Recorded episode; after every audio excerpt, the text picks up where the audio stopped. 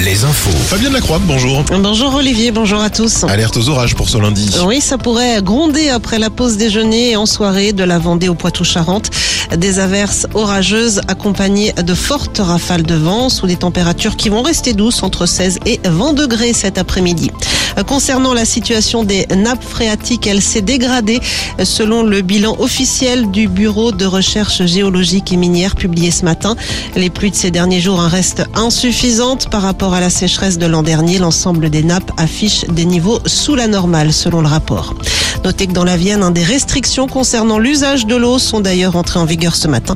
Les premières de la saison dans le département. Semaine décisive pour la réforme des retraites. Après l'adoption du texte ce week-end par le Sénat, le projet de loi sera de retour en seconde lecture à partir de mercredi à l'Assemblée nationale. Le gouvernement ne souhaite pas avoir recours au 49.3 pour faire adopter le texte, hein, mais le vote s'annonce très serré. Du côté des opposants, on maintient la pression. Une huitième journée de mobilisation est prévue mercredi. Celle de samedi a rassemblé moins de monde que les précédentes. Sur les rails, on connaîtra demain soir les prévisions de la SNCF hein, pour la journée de mercredi. Alors pour aujourd'hui, comptez en moyenne un TER sur deux et plus de T 2 TGV sur 3 en circulation sur l'axe atlantique.